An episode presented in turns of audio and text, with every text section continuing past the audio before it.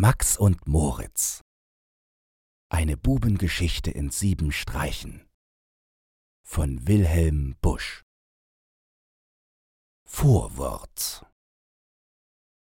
Ach, was muss man oft von bösen Kindern hören oder lesen, wie zum Beispiel hier von diesen, welche Max und Moritz hießen, die anstatt durch weise Lehren sich zum Guten zu bekehren, oftmals noch darüber lachten und sich heimlich lustig machten.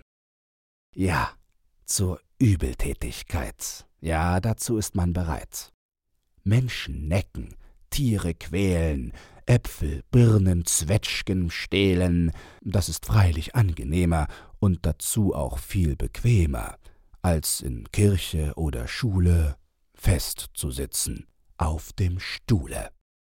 Aber wer, wer, wer, wenn ich auf das Ende sehe. Ach, das war ein schlimmes Ding, wie es Max und Moritz ging. Drum ist hier, was sie getrieben, abgemalt und aufgeschrieben. Erster Streich Mancher gibt sich viele Mühe mit dem lieben Federvieh einesteils der Eier wegen, welche diese Vögel legen, zweitens, weil man dann und wann einen Braten essen kann. Drittens aber nimmt man auch ihre Federn zum Gebrauch, in die Kissen und die Pfühle, denn man liegt nicht gerne kühle. Seht, da ist die Witwe Bolte, die das auch nicht gerne wollte. Ihrer Hühner waren drei, und ein stolzer Hahn dabei. Max und Moritz dachten nun, was ist hier jetzt wohl zu tun?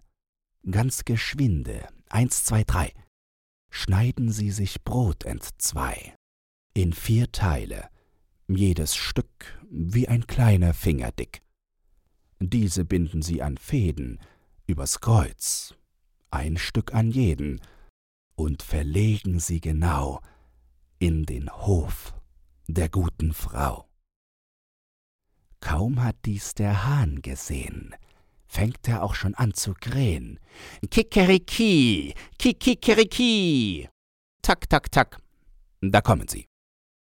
Hahn und Hühner schlucken munter, jedes ein Stück Brot hinunter. Aber als sie sich besinnen, konnte keines recht von hinnen, in die Kreuz und in die Quer, reißen sie sich hin und her, flattern auf und in die Höhe. Ach, Herr je, Herr Jemine. Ach, sie bleiben an dem langen, dürren Ast des Baumes hangen. Und ihr Hals wird lang und länger, ihr Gesang wird bang und bänger. Jedes legt noch schnell ein Ei. Und dann kommt der Tod herbei.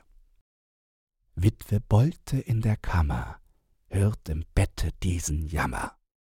Ahnungsvoll tritt sie heraus. Ach, was war das für ein Graus? Fließet aus dem Aug, ihr Tränen, all mein Hoffen, all mein Sehnen, meines Lebens schönster Traum, hängt an diesem Apfelbaum.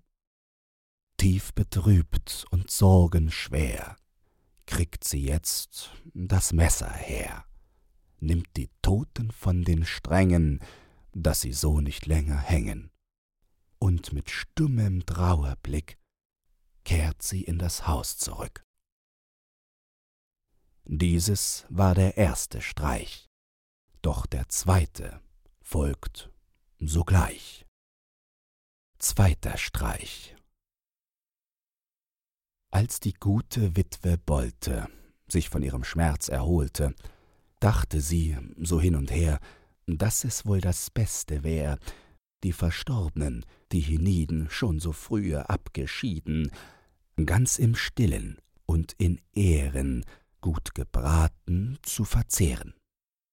Freilich war die Trauer groß, als sie nun so nackt und bloß, abgerupft am Herde lagen, sie die einst in schönen Tagen, bald im Hofe, bald im Garten, lebensfroh im Sande scharrten. Ach, Frau Bolte weint aufs Neu, und der Spitz steht auch dabei. Max und Moritz rochen dieses. Schnell, aufs Dach gekrochen, hieß es.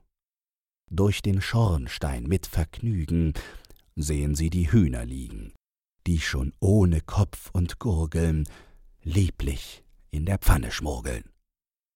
Eben geht mit einem Teller Witwe Bolte in den Keller, dass sie von dem Sauerkohle eine Portion sich hole, wofür sie besonders schwärmt, wenn er wieder aufgewärmt.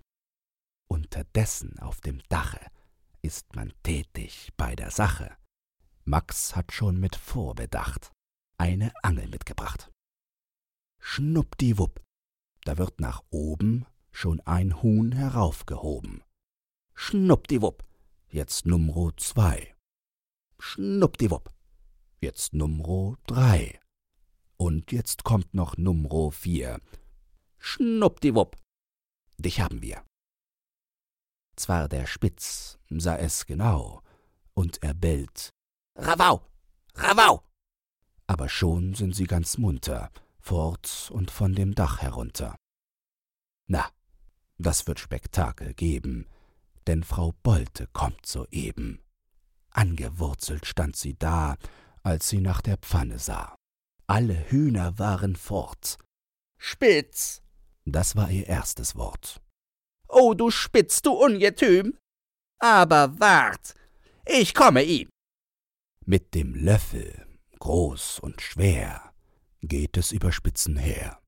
Laut ertönt sein Wegeschrei, denn er fühlt sich schuldenfrei. Max und Moritz im Verstecke schnarchen aber an der Hecke, und vom ganzen Hühnerschmaus guckt nur noch ein Bein heraus. Dieses war der zweite Streich, doch der dritte folgt sogleich. Dritter Streich. Jeder Mann im Dorfe kannte einen, der sich Böck benannte. Alltagsröcke, Sonntagsröcke, lange Hosen, spitze Frecke, Westen mit bequemen Taschen, warme Mäntel und Gamaschen. Alle diese Kleidungssachen wusste Schneider Böck zu machen.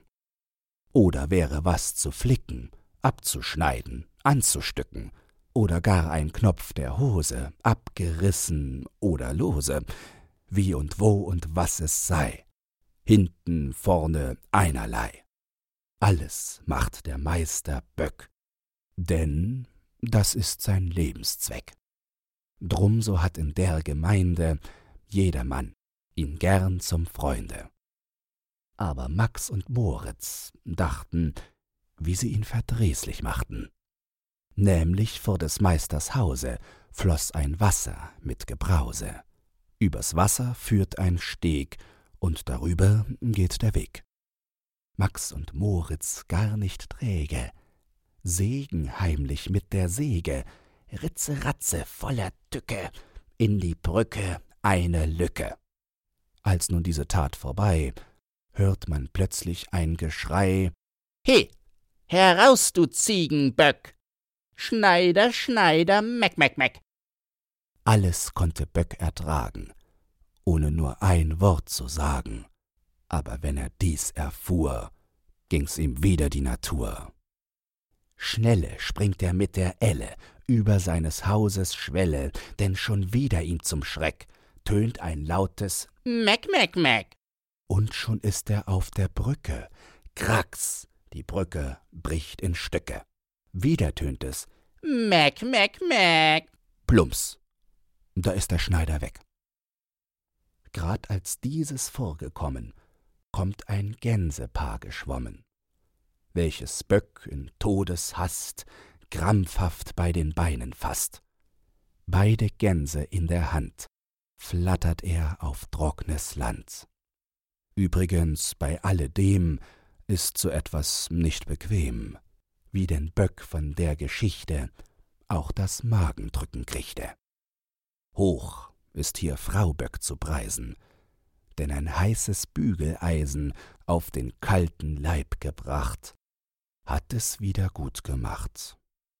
bald im Dorf hinauf hinunter, hieß es Böck ist wieder munter. Dieses war der dritte Streich, doch der vierte folgt sogleich. Vierter Streich. Also lautet ein Beschluss, dass der Mensch was lernen muss.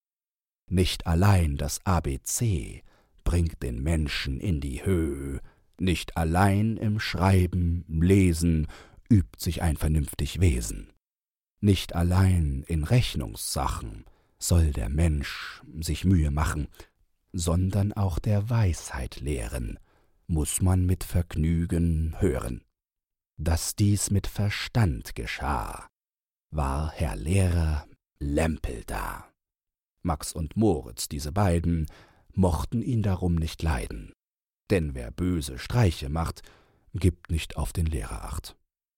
Nun war dieser brave Lehrer von dem Tobak ein Verehrer, was man ohne alle Frage nach des Tages Müh und Plage einem guten alten Mann auch von Herzen gönnen kann. Max und Moritz, unverdrossen, sinnen aber schon auf Possen, ob vermittelst seiner Pfeifen, dieser Mann nicht anzugreifen.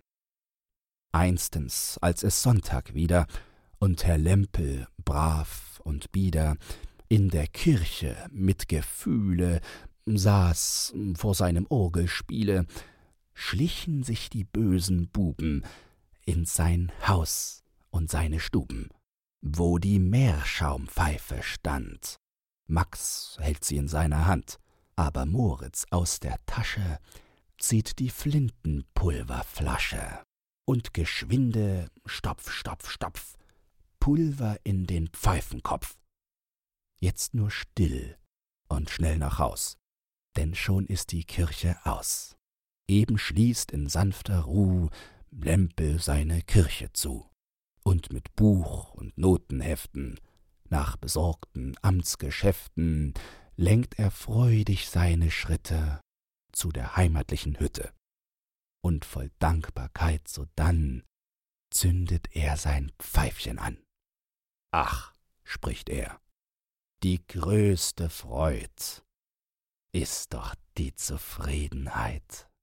Rums, da geht die Pfeife los, mit Getöse schrecklich groß. Kaffeetopf und Wasserglas, Tabaksdose, Tintenfass, Ofen, Tisch und Sorgensitz, alles fliegt im Pulverblitz. Als der Dampf sich nun erhob, sieht man Lempel, der, Gottlob, lebend auf dem Rücken liegt. Doch er hat was abgekriegt. Nase, Hand, Gesicht und Ohren sind so schwarz als wie die Mohren, und des Haares letzter Schopf ist verbrannt bis auf den Kopf. Wer soll nun die Kinder lehren und die Wissenschaft vermehren? Wer soll nun für Lempel leiten seine Amtestätigkeiten? Woraus soll der Lehrer rauchen, wenn die Pfeife nicht zu brauchen? Mit der Zeit wird alles heil. Nur die Pfeife hat ihr Teil. Dieses war der vierte Streich. Doch der fünfte folgt sogleich. Fünfter Streich. Wer in Dorfe oder Stadt einen Onkel wohnen hat, der sei höflich und bescheiden, denn das mag der Onkel leiden. Morgens sagt man, Guten Morgen. Haben Sie was zu besorgen? Bringt ihm, was er haben muss. Zeitung, Pfeife, Fidibus. Oder sollt es wo im Rücken, drücken, beißen oder zwicken, gleich ist man mit Freudigkeit dienstbeflissen und bereit. Oder sei's nach einer Prise, dass der Onkel heftig niese, ruft man Prosit, also gleich. Danke, Wohl bekomm es euch. Oder kommt er spät nach Haus, zieht man ihm die Stiefel aus, holt Pantoffel, Schlafrock, Mütze, dass er nicht im Kalten sitze. Kurz, man ist darauf bedacht, was dem Onkel Freude macht. Max und Moritz ihrerseits fanden darin keinen Reiz. Denkt euch nur, welch schlechten Witz machten sie mit Onkel Fritz.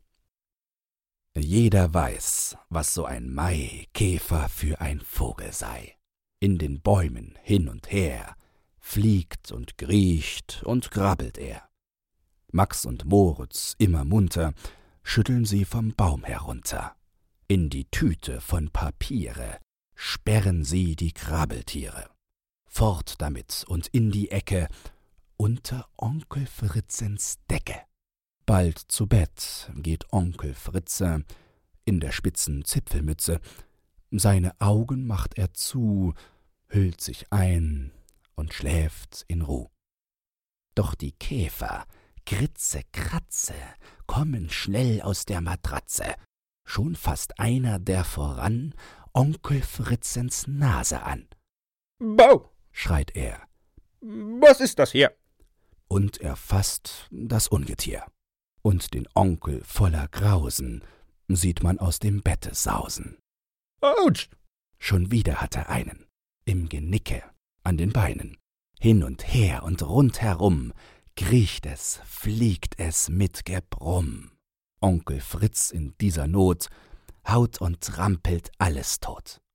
Guckste wohl, jetzt ist's vorbei mit der Käferkrabbelei. Onkel Fritz hat wieder Ruh und macht seine Augen zu. Dieses war der fünfte Streich, doch der sechste folgt sogleich. Sechster Streich In der schönen Osterzeit, wenn die frommen Bäckersleut viele süße Zuckersachen backen und zurechte machen, wünschen Max und Moritz auch sich so etwas zum Gebrauch. Doch der Bäcker mit Bedacht hat das Backhaus zugemacht.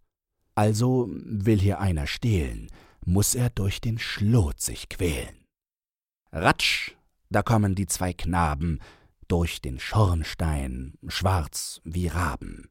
Puff, sie fallen in die Kist, wo das Mehl darinnen ist. Da, nun sind sie alle beide rundherum so weiß wie Kreide.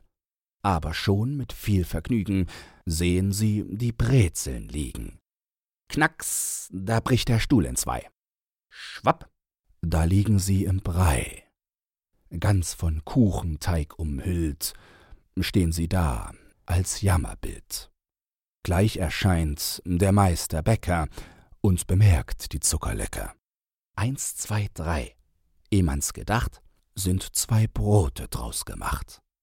In dem Ofen glüht es noch. Ruff, damit ins Ofenloch. Ruff, man zieht sie aus der Glut, denn nun sind sie braun und gut. Jeder denkt, die sind perdü. Aber nein, noch leben sie. Knusper, knasper, wie zwei Mäuse, fressen sie durch das Gehäuse und der Meisterbäcker schrie Ach herrje, da laufen sie. Dieses war der sechste Streich, doch der letzte folgt sogleich. Letzter Streich. Max und Moritz, wehe euch, jetzt kommt euer letzter Streich. Wozu müssen auch die beiden Löcher in die Säcke schneiden? Seht, da trägt der Bauer Mecke einen seiner Maltersäcke. Aber kaum, dass er von hinnen, fängt das Korn schon an zu rinnen. Und verwundert steht und spricht er, Zapperment, das Ding wird lichter. Hei, da sieht er voller Freude Max und Moritz im Getreide. Raps in seinen großen Sack, schaufelt er das Lumpenpack. Max und Moritz wird es schwüle, denn nun geht es nach der Mühle. Meister Müller, he, heran! Mal er das, so schnell er kann. Her damit, und in den Trichter schüttelt er die Bösewichter. Recke, racke, recke, racke, geht die Mühle mit Geknacke. Hier kann man sie noch erblicken, fein geschroten und in Stücken. Doch sogleich verzehret sie Meister Müllers Federvieh. Schluss. Als man dies im Dorf erfuhr, war von Trauer keine Spur. Witwe Bolte, mild und weich, sprach Sieh da, ich dacht es gleich. Ja, ja, ja, rief Meister Böck. Bosheit ist kein Lebenszweck. Drauf, so sprach Herr Lehrer Lempel, dies ist wieder ein Exempel. Freilich, meint der Zuckerbäcker, warum ist der Mensch so lecker?